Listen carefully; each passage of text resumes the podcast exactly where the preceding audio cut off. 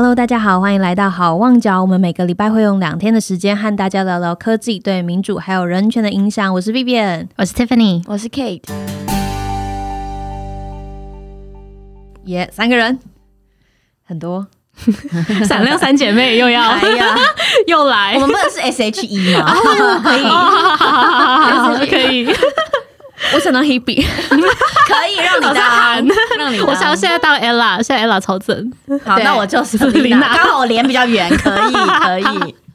好哦，但我小时候就大家讲到 S H E 的时候，大家都会说想要当 Selina。哦，真的吗？小时候真的吗？我小时候就比较喜欢 Hebe。我嗯，我小时候也比较喜欢 Hebe，然后我妈说你要不要去剪 Hebe 那个发型？小时候，但但小时候大家都喜欢 Selina，好像有这件事，我印象记得。我好像还好，我觉得 可能就是一个很奇怪的人吧。我好像小时候比较喜欢 A 啦，哦，真的，可能可能你觉得个性比较相近吗？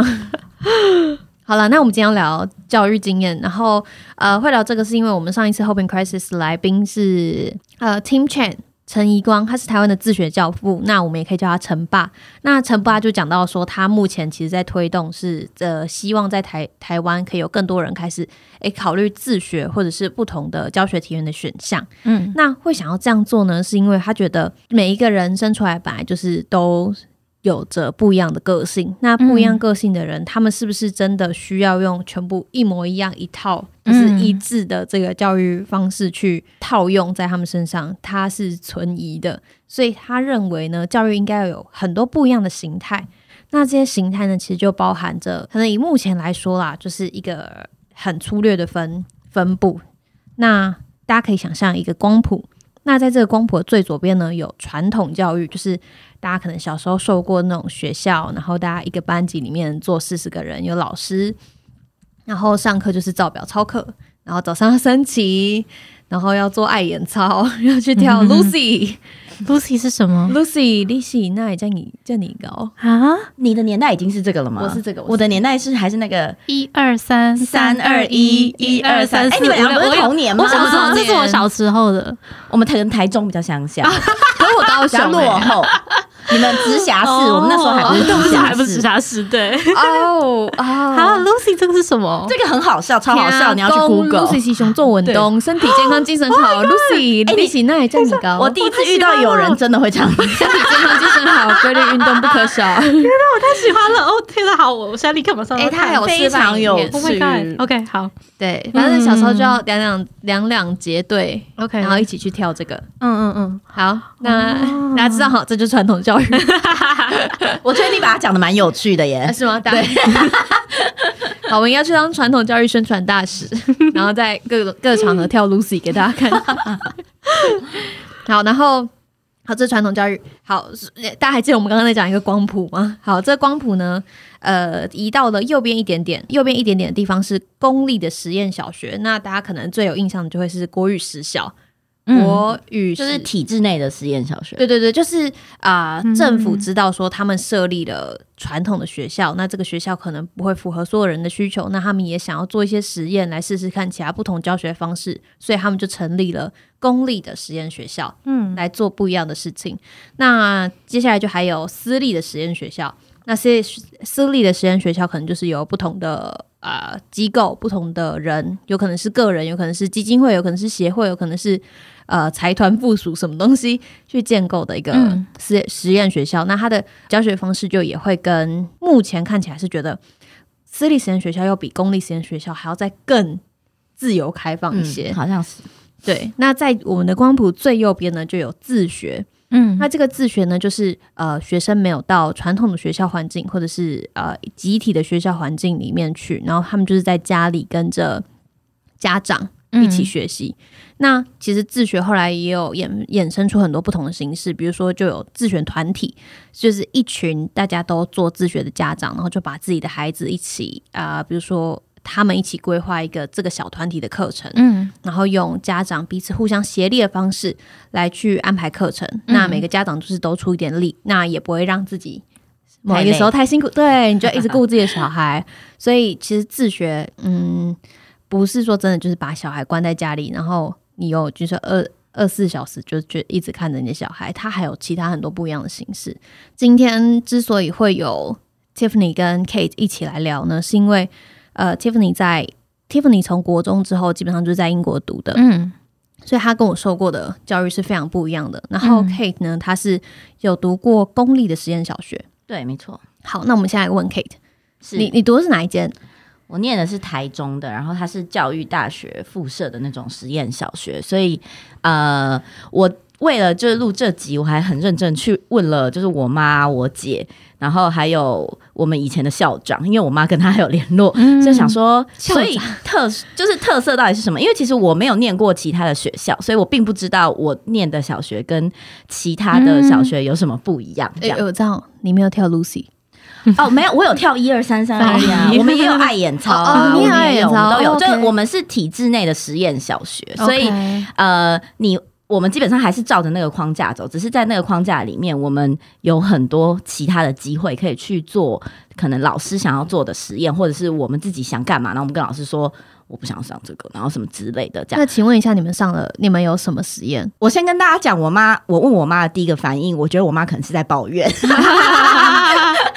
这个很重要，我们需要听一对，下我家长我来，因为我跟你讲，我是用来问我的我的母亲，然后我的母亲基本上是一个非常在意教育的的妈妈，嗯。她就是典型的。我不能叫她虎妈，我可能被她揍，但就是 她就是一个嗯，没不会，我有跟她说哦，我没有要给你们听的意思哦，就是她就是呃，她就是觉得念书是一条捷径，他没有觉得念书是百分之百你成功的路，但他觉得念书是一个捷径，所以嗯如果你可以念好，你就给我念好；你不能念好，那我们再来说这样。对对对对，所以他从小就非常在意说，哦，你可能成绩要到达到一定的标准，或者是怎么样的。对，然后因为他女儿我本人就是比较不受控，所以 对，就是对。然后反正我我我那时候我就问我妈嘛，然后我妈就说。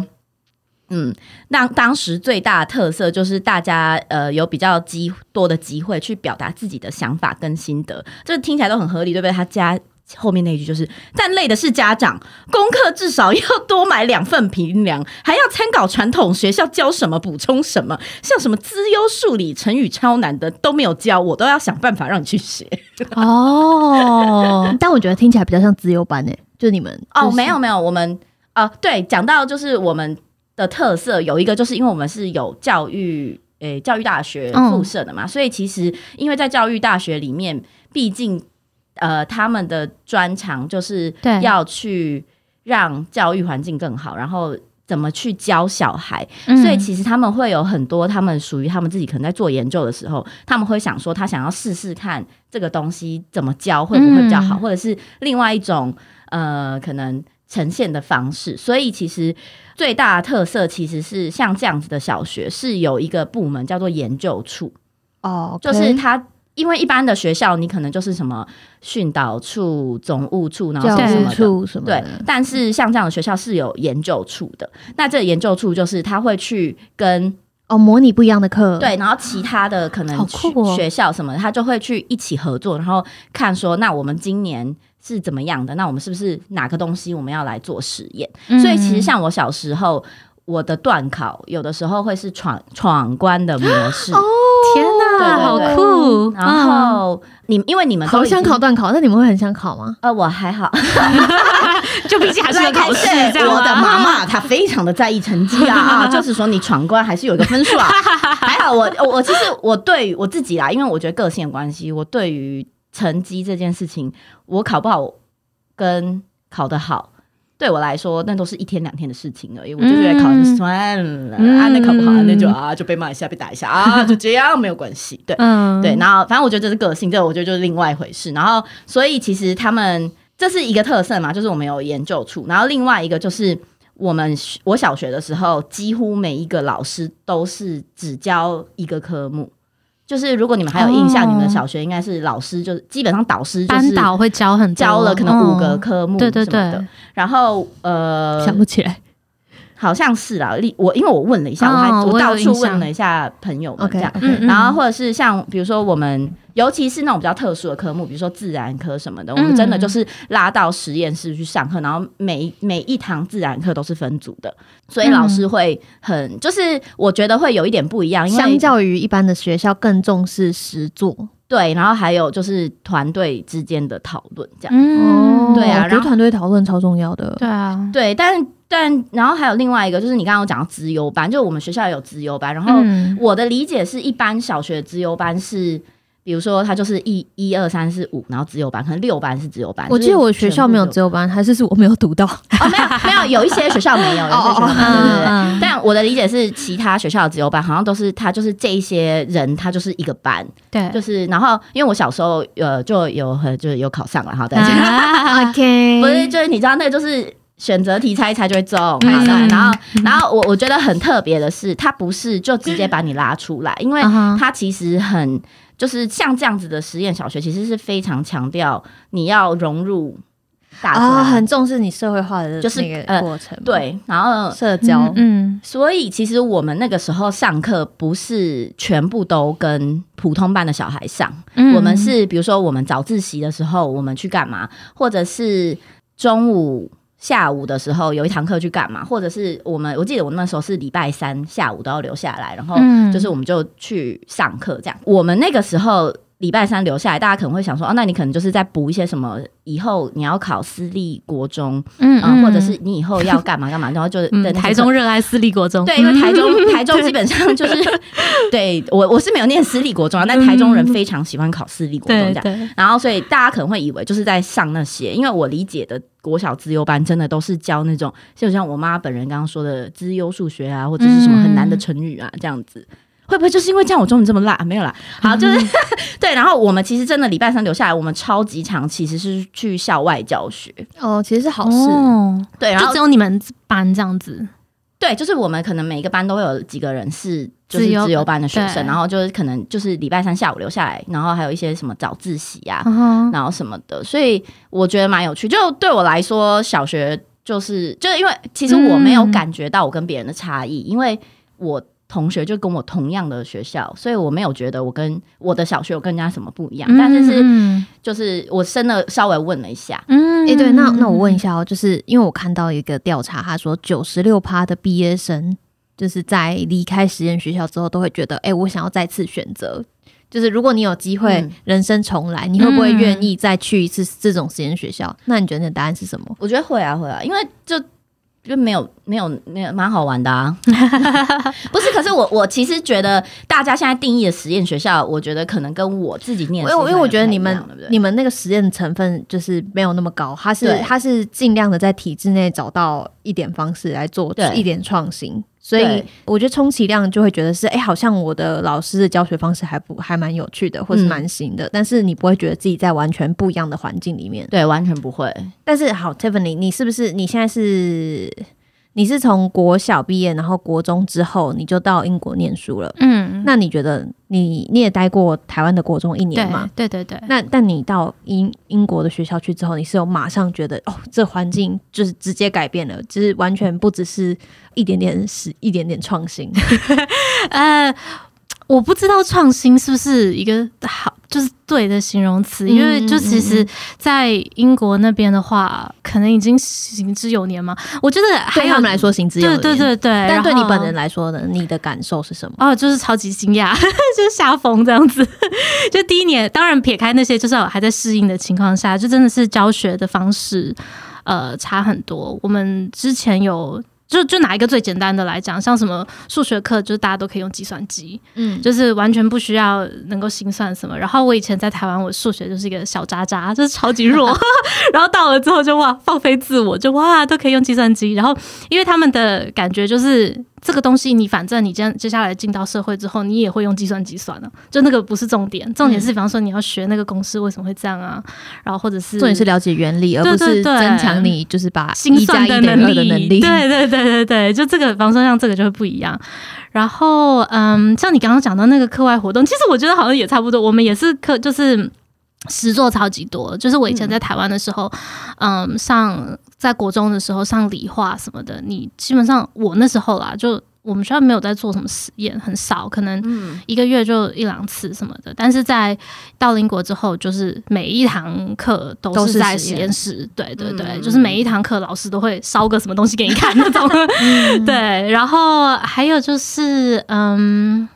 还有就是我们之前有录过，但是可能后来没有捡到的那个历史课也是差非常多。就我以前在国中的时候，我们的历史课是那种老师在台上一直讲讲讲讲一个故事给你听，然后我们老师有很多都是那种补习班有身兼补习班老师的那种老师，所以他们都超会讲故事。然后就在国中的时候，就是讲，比方说《三国演义》，就讲个整个故事给你听这样子。然后考试的时候，就是把这些东西全部挖成填空题，然后你就要全部就是老师讲什么你就填什么上去，这样子在学历史。然后，但是我后来到了英国之后，我们老师就是他会跟你讲说，哦，第二次世界大战是这样子发生，然后但是他就会给你各式各样的不同的素材，就比方说什么听一下广播啊，或者是看一下当时军人写的信啊，或者是嗯。还参观个什么博物馆啊什么的，然后你就自己要把这些东西你要自己拼凑你的线索，对对对，然后你要讲说这个东西到底是什么，但是我也要讲，就是我的这个立场不代表所有英国的学校都是这样，可能我的那个学校也是，就是可能比较注重这一块或什么的，对啊，就这个对我来说是比较大的那个差距。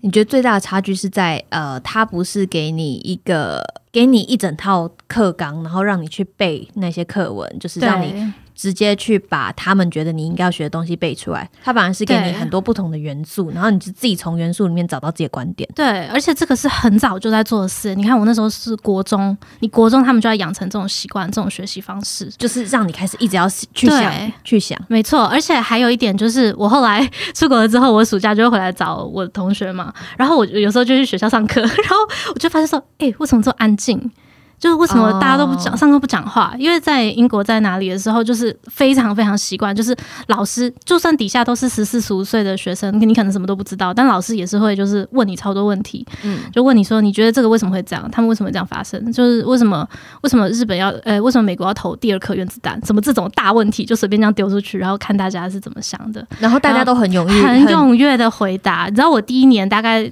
大概。过了三个月，我才第一次敢在上课的时候举手回答。那老师帮你拍手吗？全班转过来看我，有哎，我跟你讲，全班转过来看我，就哎，他怎么会讲话？这样。但是就是他们的上课模式就是这样，就是每个人都是超级习惯问问题啊，回答问题啊。那对你来说是超大的一步哎。对啊，对啊，我都要哭了。我现在还深深深的记得那一刻。对啊，所以就是整个上课的环境模式、氛围什么都蛮超不一样的。太棒了！所以那如好换你，如果是你要再一次选择的话，你会同样选择到英国去接受教育吗？我觉得，我觉得会，但是我可能不会那么早出去，因为我觉得其实那么小的时候，我觉得在有很多很辛苦的地方，但是我觉得这个教育模式是，我觉我自己这样子。经历过之后，我觉得是很适合我的，所以，但是我可能会希望说，我可能 后面一点妈妈就陪着你去，也也不一定会想要，也不一定会想要。对我，我有点生其他生活，可能不要让妈妈知道。国中应该还好吧？国中，呃，对，还好，还好。高中，慢慢妈妈不要去了，没关系。对对对，国中妈妈跟一下。然后，但是我，然后还有就是，我觉得我也不想让大家觉得说，就是英国的这种就国外教育特别特别好什么的，因为它也有它的缺点。然后我讲的这个教育可能真的也是英国很小一部分的，不是只要出国就是超级好。你觉得你的缺点？你觉得你受到这个教育，它的缺点是什么？像我觉得就没有像台湾那么扎实。我觉得就是反面来说嘛，就是我可能学的那个方法是很快，可是我的知识就没有那么扎实。就我可能很会去找这些知识，可是它它都不是记在我脑海中的，这可能是我自己的问题。但是但是我觉得这个是，比方说我看到台湾的同学或什么，每个人都可以就是。记得超多历史，对对对，记得超多东西，那我就我就都记不得这样。没关系，因为我也记不太得。真的吗？我觉得这是两面的啦，就是你学到的是方法，对对，我觉得是一体两面。嗯，然后还有就是，我觉得我觉得是很早就独立在国外生活这件事对我影响比较大，不是不是说不是教育的，对对对。OK，那就那就是另当别论。对，这是另外一件事。那那那 Kate，你觉得呢？就是你你受过的这个国小教育，你觉得就是它的缺点在哪里？我觉得有一个有一部分可能是因为这样子的教育其实没有好好的衔接上去。你是说他在实验，但是没有衔接到？因为比如说我呃我的我的国中我就回到就是一般非常升学主义的国中。OK，其实我也没有很不适应，但就是你可以体验到完全不一样。因为呃，我国小的时候，就像我刚刚讲的，就我妈抱怨的那个小孩都很会表达嘛，哈，就是 就是呃，对我来说，在课堂上问问题是非常正常的事情，然后或者是在嗯课堂上回答问题也是非常正常的事情。嗯嗯嗯然后老师用很不一样的方式，不是只是念课本，呃。来教你，就其实我们我国小的时候，真的很多老师的教学方式是像 Tiffany 刚刚讲的那样子，嗯就是他不是真的就是把课本拿出来，然后念念念念念，他真的是会想很多方式，然后给你很多资讯，然后让你自己去消化这样。可是到了国中的时候，因为我就回到真的完完全全体体制内，嗯其实就完全不一样。啊我觉得其实蛮可惜的，因为就变成我又开始哦，就是我觉得这个最差的差别就是所谓填鸭式教育跟就是让你就是什么自由教育嘛，我也不知道要怎么形容，就是让你去思考的教育啦。应该是说对啊，我我觉得们姑且称之为自由教育。姑且嘛，对，好，然后对啊，所以我觉得其实比较可惜的是，像现在政府其实是这样子的实验小学越来越多，当然它不一定是嗯某个、某个大学或什么附属的实验小学，但是现在的实验小学越来越多，然后甚至也有一些实验中学，但我看到的好像。他所谓实验，大部分都强调英语教育，然后我就想说，可是，I mean，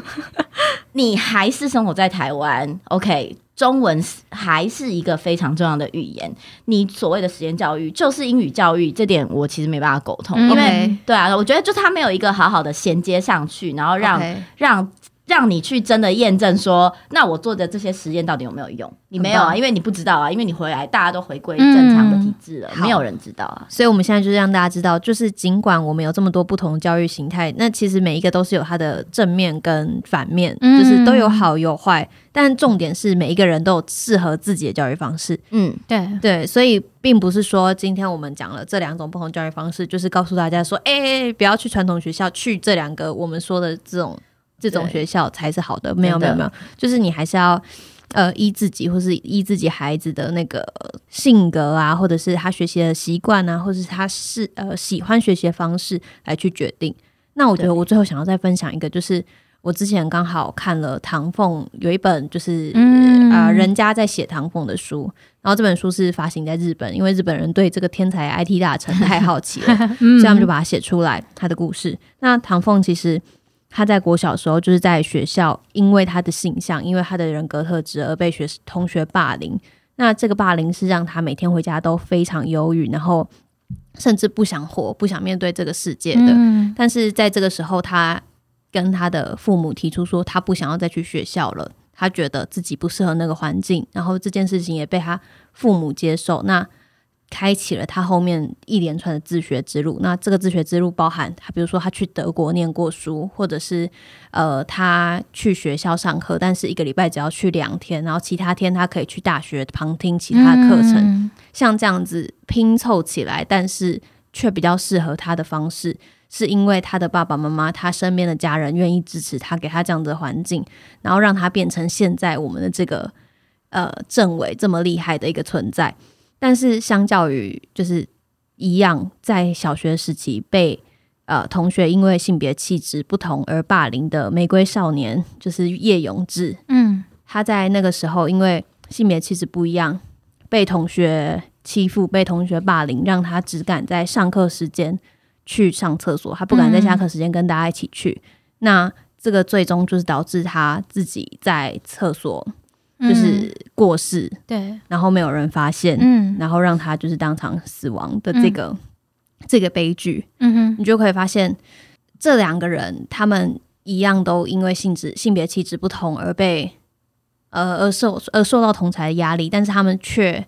发展出了这么样这么不一样子的一个未来。大家可以开始去就是慢慢的想说，我们应该要怎么让一整个环境变得更友善，是让大家愿意去表达说我自己到底跟其他人有什么样子的不一样的地方，嗯那我的需求是什么？开始呃了解说。就算你不适应这个环境，也不一定不一定是你的问题，可能是这个环境不适应你。但这一切就是要建构在我们的我们的整个社会是有办法接受不同环境、更多人的声音的。嗯嗯，对，我觉得就收在这边。然后大家如果喜欢这个内容的话，大家可以到 Hoping Crisis 的英文 podcast 上面去听我们跟陈爸的那个访谈内容。然后喜欢我们的话，也可以追踪我们的 IG，追踪我们的 Twitter，然后到 Apple Pocket 上面帮我们填五星吹捧。那今天就先聊到这边喽，大家拜拜。拜。拜。